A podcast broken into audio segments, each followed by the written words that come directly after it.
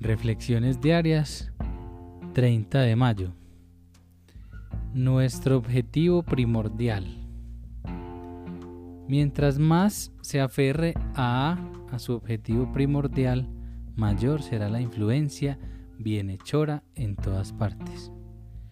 A llega a su mayoría de edad, página 06.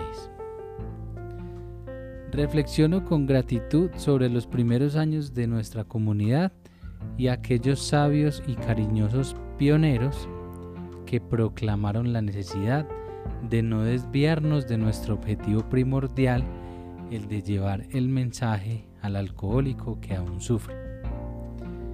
Deseo mostrar mi respeto a aquellos que trabajan en el campo del alcoholismo, teniendo siempre en cuenta que AA no apoya causas ajenas.